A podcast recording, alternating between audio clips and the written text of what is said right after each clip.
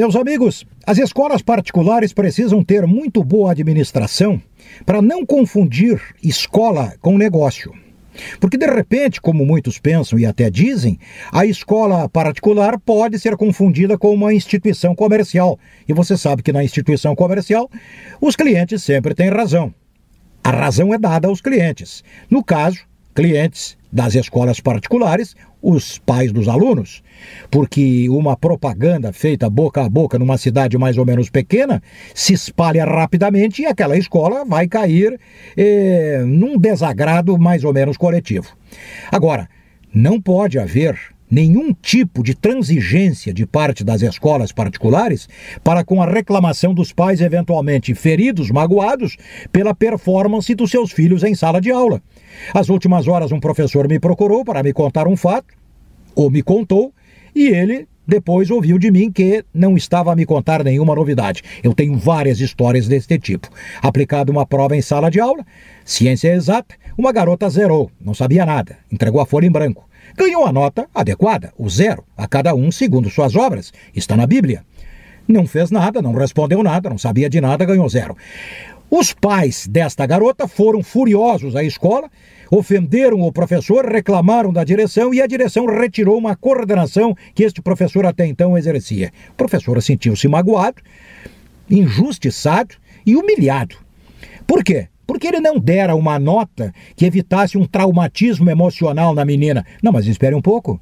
Então, para que avaliação em sala de aula se, de acordo com as respostas, não corresponderão às notas da avaliação? Não faz sentido. Não respondeste nada? Zero. Respondeste todas as questões de modo adequado? Dez. Mas é assim a vida. Tem que ser assim. Bom, enfim, tem acontecido com muita frequência, tenho ouvido história de professores que se sentiram injustiçados, agredidos até, porque deram a nota adequada à resposta dos alunos nas provas, nas avaliações regulares. Isso não pode continuar acontecendo. Agora, quem é que tem que reagir mais bravamente?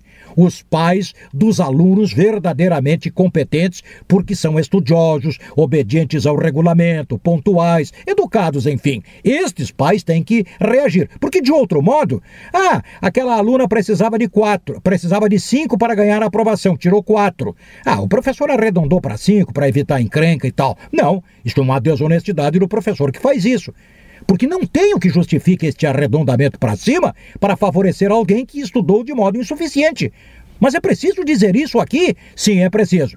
Agora, tem que haver a devida reação. Isto tem que ficar muito claro na hora da matrícula. As notas serão dadas de acordo com as respostas das avaliações, tudo ficará documentado e na hora de uma eventual reclamação, aqui estão as provas. Dito isto, feito isso, se não houver nenhum tipo de compreensão, vamos todos para a delegacia. Mas quem é que vai fazer isso num colégio particular?